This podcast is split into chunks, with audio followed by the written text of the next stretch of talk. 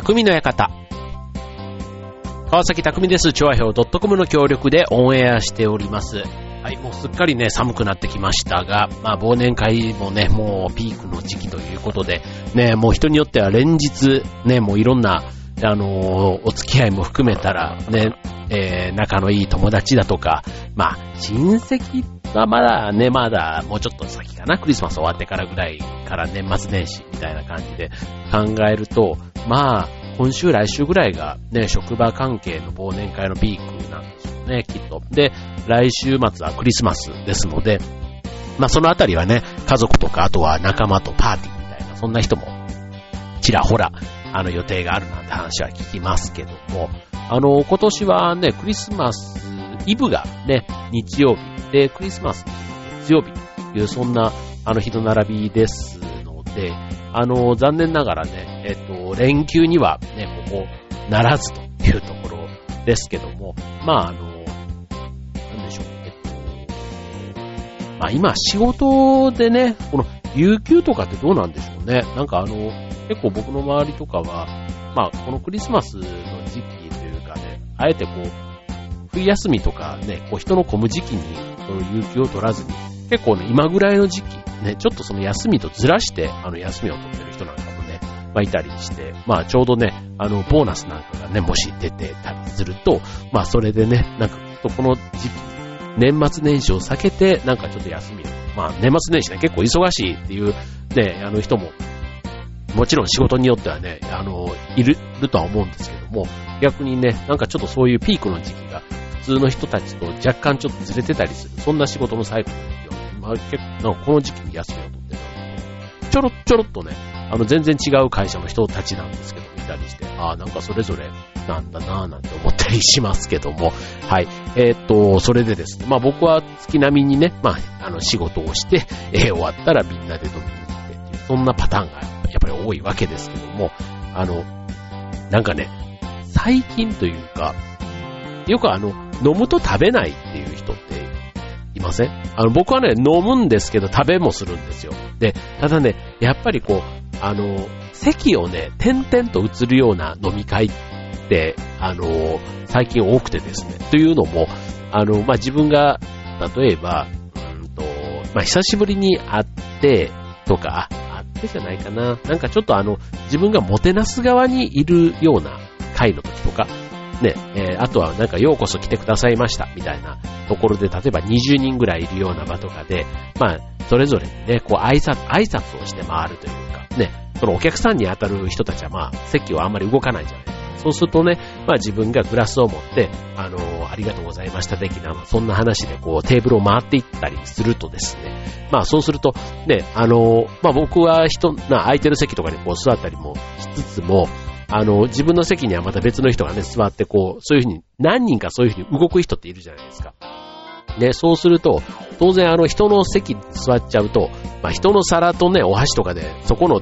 ね、テーブルのものを食べるわけにもいかないから、結局ね、コース料理とかだったりすると、特に後半の、あの、デザートとかね、まあデザートなんかも、しかもアイスなんか来ちゃったもんならもうね、戻ってきた時にはもうべちゃって溶けちゃってて、ね、あの、結局食べそびれたとかね、あとはその、あの、コースとかでも1点1点ね、こう出てきたりするやつなんかは、やっぱりね、自分の分は自分のテーブルにこう出してくれたりするんですけど、席に戻らないことでは食べれないということでね、なんかあの、で気づいたらもうあの、お開きみたいな話になって、あーあってこうね、なんか、あの、最後の2、3品はなんか、ろくにちゃんと食べれなかったな、みたいな回があるとですね、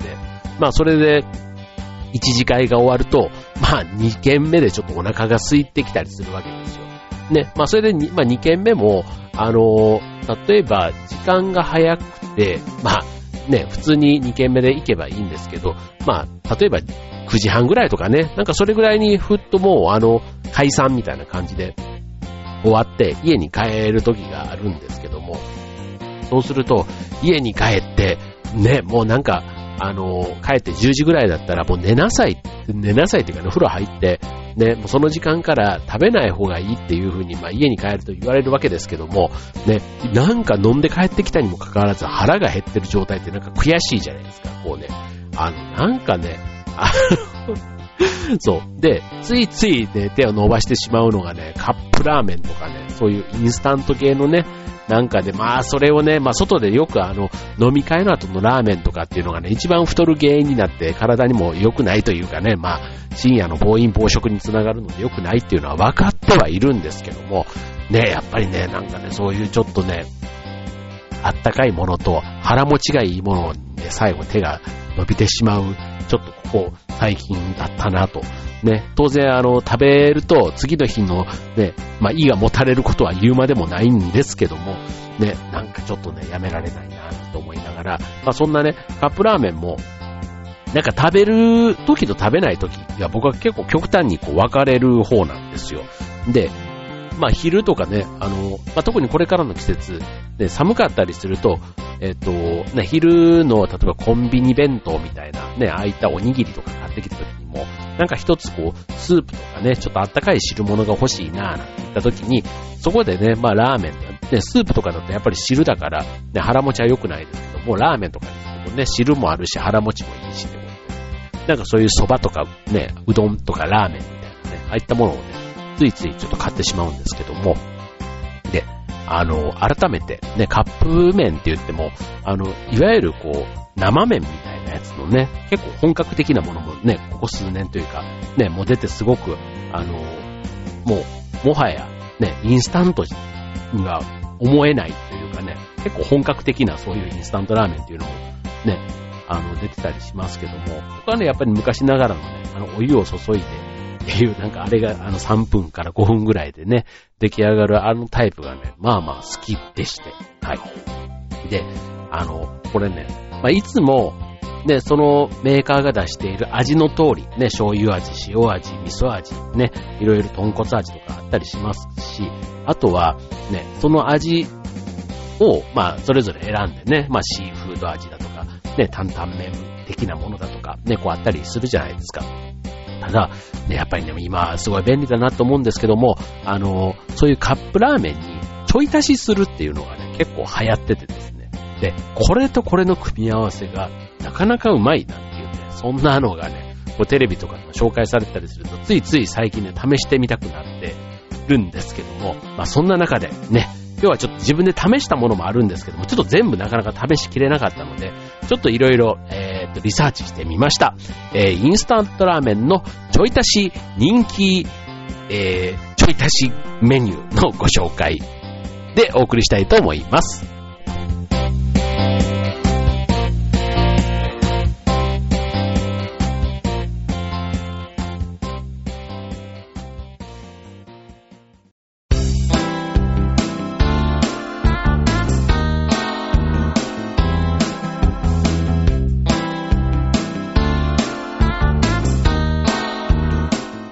はい、ということで、えー、今週のテーマは、インスタントラーメンの、えー、ちょい足し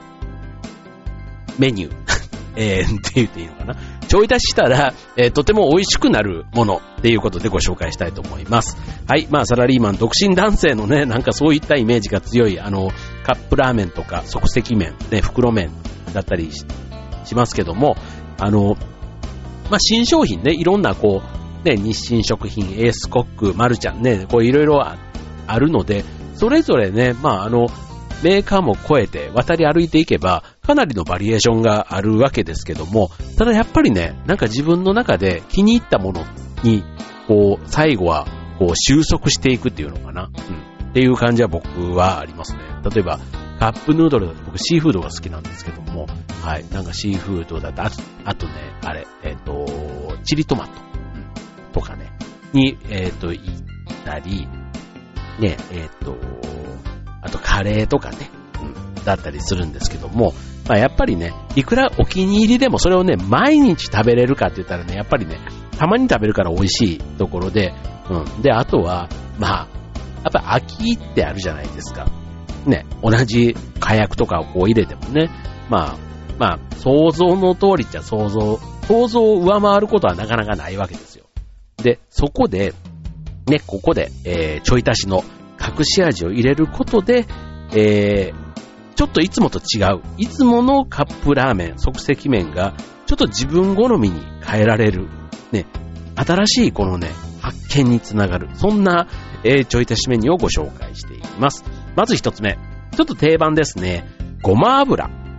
ね。これあの、普通にあの、料理するときにも、味の変化というか、こう、ね、こうふわっとこう鼻を抜けるね、ごまの香りなんていうのは、炒め物だとかね、別にこのラーメンに限らず、ね、いろんなところでこう、ね、ごま油がこうアクセントというか、になったりするメニューってあると思うんですけども、えっと、例えば、醤油ラーメン、ね、こってりさせたい時にごま油を加えるとよかったり、ね、で、そうするとあの、トムヤンクンのようなね、韓国風な味わいにちょっと変わるというですね。だからまあ、コクが出る、ね、あとは美味しさアップになる、ね、あの、そういったところで、えー、使ってみると良いということですね。はい、続いて、お酢。ね、お酢はこれね、ラーメン屋さんとかでもね、普通にお酢が置いてあったりしますので、これあの、半分をそのまま普通に食べて、最後の半分をお酢でね、ちょっと味を変えて、ね、えー、食べると、まあ、味が締まるというか、後味がさっぱりするというところですね。はい。まあ、そういう、あの、二段階で食べる、味を変えて、ね、楽しむっていうのもありますし、あとは、ね、そんなにあの、たくさんの量を入れずに、ね、えっ、ー、と、ちょっと、ちょっと入れてみるっていうね。でも、そのちょっと入れるだけでも、スープも麺もさっぱりと食べられるので、例えばあの夏場のね、食欲が落ちてきた時なんかにはね、この酢を使うっていうのが一つ効果的ということですね。はい、続いて、わさび。うん。なんかわさびはね、こう醤油とね、わさびの相性がね、合うじゃないですか。うん。だからこれあの、まあ、ピリッとくるわさびの辛みと、こう爽やかな風味ということで、まあ、少しだけ入れることでね、この、またラーメンの汁の味が変わったり、麺と絡めてもね、美味しく食べれると。まあ、特にね、わさびですので刺激系なので、あのー、その、キムチラーメン。キムチのね、この刺激とちょっとわさびって違うじゃないですか。そう。だから、まあ、わさびもわざわざね、おろし金でおろさなくても、チューブのわさびとかでね、ああいうので十分ですけども、はい。まあそういったところをね、えー、うまく活用してみるということですね。はい。続いて、これも、まあまあの、王道っちゃ王道ですかね。マヨネーズ。ね、マヨネーズは何に入れても、というかね、まあ元がね、卵ですからね。まあそれの各国が、ね、えー、まあ万能調味料というか別にマヨネーズってラーメンじゃなくてもなんかいろんなものにちょい足ししてもね、なんか美味しそうな感じがしますけども、えー、塩ラーメンにかけると特に良いということなんですね。はい。まああの、ね、マヨラーっていう言葉があるように、マヨネーズ好きにはね、もうラーメンにかけるなんて当たり前っていう感覚かもしれませんけども、マヨネーズが、ね、普段あんまり得意じゃないという人でも、ラーメンと合わせると美味しいという、そんな感覚みたいですね。はい。特にあの、シーフード系のラーメンと、まあ、ね、なんかあの、まろやかな感じと多分合うんでしょうかね。はい。ということです。はい。続いて、えー、ケチャップ。もしくは、トマトジュースということで、えーって、ちょっとこの辺からなってくるとね、まあ、ただなんかあの、イタリアン系、イタリアラーメンというか、イタリアンな雰囲気。うん、だから、えっ、と、まあ、ケチャップもしくはトマトジュースなんかを、えー、醤油味のカップヌードルなんかに混ぜると、えー、ナポリタンの味になるということなんですね。まあ、醤油とケチャップ、ね、まあなんかそれをね、あ実際のあのナポリタンを作るときの確かに味付けってそんな感じだから、そう。でもあれがね、まあ汁になっているって考えると、ちょっとなんか、飲んでいいのかなみたいな、なんかつけ麺みたいな感じにも、なんか思えなくもないですけども、はい。まああとは、ちょっとね、その汁に溶かすのに抵抗があるっていうんだとしたら、えっと、少量ね、えっと、その、さっき、わさびとか、ね、からしとかのああいった感覚のように、えケチャップを少しちょっとつけて麺を、えー、食べてみると。なんかトマトラーメンのようなね、感じになるということで、まあ、これあの、まあ、ケチャップがね、好きか嫌いかにも分かれると思うんですけども、まあ、まあまあ、結構イタリア、イタリアンというか、が好きな人にはハマる味になるんじゃないかというところですね。はい。続いて、えー、こちらもまあまあな定番と言えるのではないでしょうか。柚子胡椒。はい、これね、うち結構出てきますね。あの、柚子胡椒自体が結構調味料の中ではね、若干渋いというか、あの、あんまりこう、どの家にでもあるかって言われると、ない調味料だと思うんですね。はい。なので、これあの、入れると若干ちょっと高級感が増すっていうのかな。はい。あの、まあ、柚子っていうね、ちょっとあの、爽やかなこう酸味と、あと、独特のあのね、こう柑橘系の香りっていう、なんかそのあたりが、ちょっとあの、リッチなラーメンを食べてるかのような、そんな錯覚に陥るようです。はい。ということでね、まあ、いくつかね、今、今日ご紹介した中でも、あの、身近なね、冷蔵庫にある調味料ですぐできるもの結構多かったかなと思うんですけども、はい、続いてもね、えーっていうようなね、こんなの、えー、そうなんだ、今度試してみようっていう、そんなね、ちょい足し、えー、のものをご紹介したいと思います。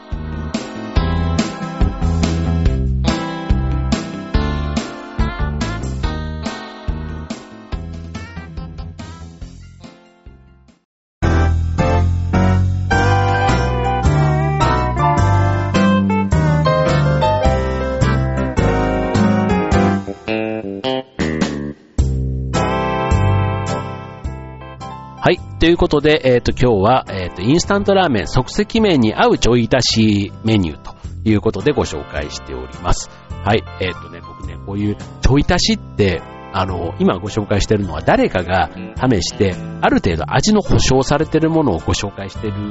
じゃないですか。そう、だから、まあまあ、あの、まあ、好みはありるとは思うんですけども、まあそれでも最低ラインはクリアしているものを今日この番組ではご紹介しているつもりですけども、やっぱり何事も最初にね、これをチャレンジした人の勇気って結構、勇気というか、何、好奇心っていうのかな。例えばね、タコを初めて食べようと、食べた人、ね、食べようっていうのと食べた、口の中に入れて飲み込んだって結構ね、あの、勇気がいることだと思うんですよね。で、よく言われるのが、例えば納豆とかね、納豆もね、もともとは豆が発酵してじゃないですか。で、開けたら、ネバってしてたら普通は捨てますよ。ね、しかも、ちょっと癖がある味だったりするわけですから、でもあれをね、初めて食べた人は、もったいないから食べたら美味しかったという、そんなのがね、納豆の生まれたきっかけ、まあ諸説あるようですけども、で考えると、まあ、たまたま偶然発見された納豆みたいなものから、ね、分かってて、ね、それとそれ、あえて混ぜなくてもいいんじゃんっていうものを混ぜて食べたりして、それが良かったパターンとダメだったパターンってあると思うんですけども、まああの、こういうね、今日ご紹介してるやつは、まあまあメジャーなちょい足しのものですけども、かなりええっていうようなものなんかもやっぱりね、多分、ここには出てこない、ね、まさかのそれをなぜ混ぜたみたいなのがたくさん、あの、試した人いると思うんですね。で、僕もね、なんか、あの、まあ、これは誰かに試してほしいみたいな、こう、ちょい足し系で、オリジナリティのあるものは特にないんですけど、大体ね、僕ね、ちっちゃい頃から、なんかその、苦手なもの、例えばこうみかんが昔嫌いだったんですよ。で、みかんがね、なんかどうもね、なんか好きじゃなくて、で、醤油をつけたら、なんか味わいが変わって美味しいかも、醤油にこうね、なんか要は刺身みたいなのつけて、小学校2年とかかな、なんかその時にね、勝手にそんなことをね、あの、やって食べたら、うお、まずくてまずくて、もうなんか今でもたまに思い出すとトラウマになるんですけども、あの、要は、えっと、歯磨きをした後にみかんとか食べたら最悪じゃないですか。なんかあれに結構ね、近い感覚の、あの、食い合わせが悪いっていうんですかね。別にあの、腹痛とか起こすわけではないんですけども、あの、非常にね、味覚的にはというか、あの本当になんかトラウマになるぐらいのまずさだったなっていうのは、なんか、覚えてますけども、だからそういうことはするもんじゃないなっていうか、結局ね、みかんも無駄になり、なんか、そう、醤油というかね、なんか、あの、あの、みかんの汁が入った、ね、こう、醤油は結局ね、なんか、その後どうしたか忘れましたけども、はい、なんかね、両方にとって良くなかった組み合わせだなぁ、なんていうふうに思うわけですけども、はい、じゃあ続いて、えっと、ちょっとね、ざざっとちょっとご紹介していくと、続いて、オイスターソース。はい、オイスターソースはなんかね、あの、焼きそばとか、ね、野菜炒め、チャーハンとかね、いろんなそういったものに、あの、ね、オイスターソースということでソースとしてね、使うわけですけども、まあ、牡蠣の味ですからね、まあ味が濃くなって、ね、あとは濃すぎたらね、えっ、ー、と、割ればいいわけですので、まあ塩味というかね、魚介系のああいったものとね、オイスター、ね、海、海のもの同士ってことで相性が良さそうな気がしますよね。はい、続いて、えー、昨年の、えっ、ー、と、人気食材で、えー、第1位を獲得したパクチー、ね、パクチーとナンプラー、ね、これあのね、ちょっとアジア系というか、ちょっと中華風な感じがね、ぐっと一気に増しますけども、あの、好き嫌いがね、分かれる、あの、まあ、ものではあるんですけども、まあ、ちょっと試しでね、えー、少し入れてみると、ね、だいぶちょっとあの、雰囲気が、ね、ラーメンの雰囲気が変わるということで、まあ、あの、塩ラーメンと合わせるとね、えー、特に良さそうということですね。はい。まあ、あとはそこに、えー、っと、一味唐辛子と例えばお酢とかをね、少し入れたりすると、もうタイ料理になっていくというね、もうあの、もはやラーメンではないというね、もうパクチーが入ってきて、ね、なんかそういった、ちょっとね、あの、それもさっきのチャレンジをして失敗するか、うまくいくかはちょっとね、やってみないとわかりませんけども、少しちょっと試してみてね、あの、どうかなって、ね、味見をしながら、ね、ちょっと一気にガーってやってしまうとね、もうちょっとどうしようもなくなってしまうかもしれませんので、なんかそんなことをね、やってみるっていうのはいいかもしれませんね。はい。で、続いて、えっ、ー、と、まあ、ちょい足しというか、じゃあ、あの、お店でも出てきそうなちょい足しをね、ざざっとご紹介すると、まあ、ネギとかね、キムチとかはまあ、普通にね、キムチラーメン、ネギラーメンありますけども、チーズ。うん。チーズ。パスタではまあありますけども、あの、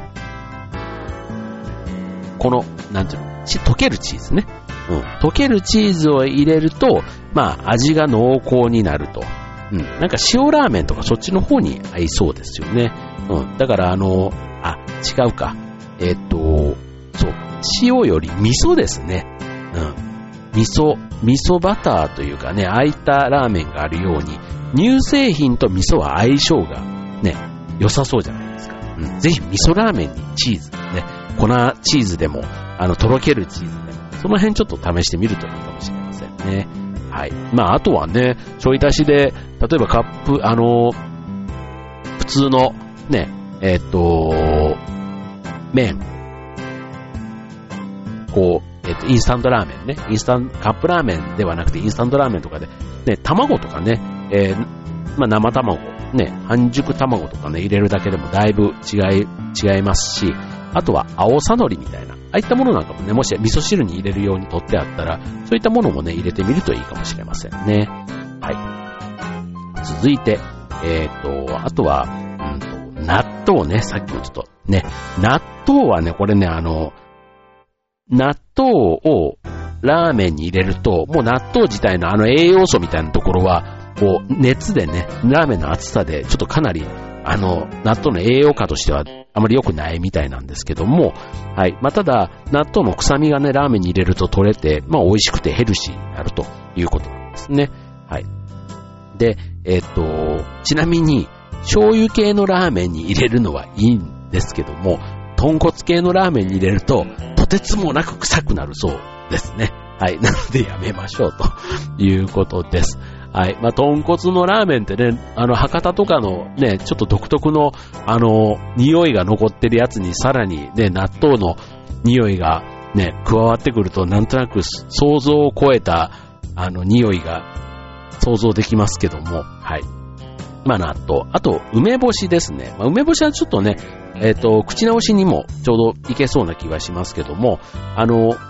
梅のね、この酸味自体がラーメンのスープと混じり合うことで、またちょっとね、えっ、ー、と、味が違う。まあちょっと酢を入れた時にちょっと近い感覚なのかな。まあラーメンのこってり感がね、ちょっと飽きてきたといった時に、あの、まあ爽やかな感じというかさっぱりした感じの口当たりに変わるということで、まあ最後までね、えー、食べたい時には酸味が加わって、こうマンネリ化したね、味をにかなりちょっとあの、インパクトが加わるじゃないかなと思いますね。はい。えー、最後。ね。えー、これはなかなか渋いですよ。日本酒。ね。まあ、日本酒はね、あの、まあ、調味料としてね、使うことはね、あありますので、あの、別にそれ自体はありうるなというふうに思うんですけども、これあの、入れるタイミング、ポイントがあってですね、まあ、えっ、と、その、日本酒のね、えっ、と、旨味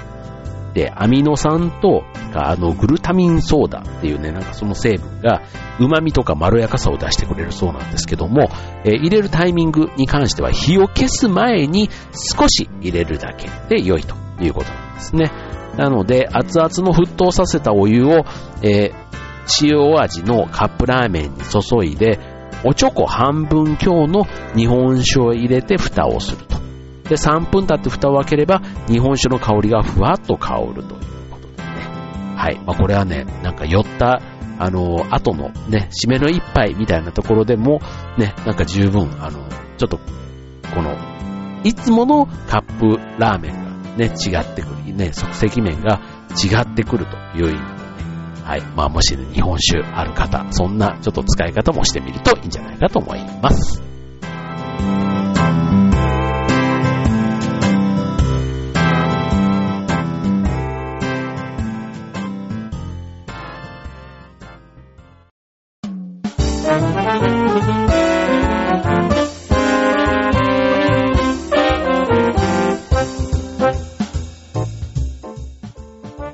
はい、えー、匠の館、今週は、えっ、ー、と、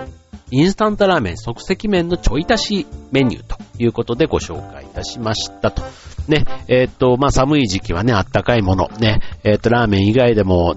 鍋でもいいでしょうし、ね、なんかそういったものがね、あの、なんか汁物とセットになっているもの、ね、まあ、一番手軽なっていうとやっぱおでんですかね、コンビニでも、ね、あの、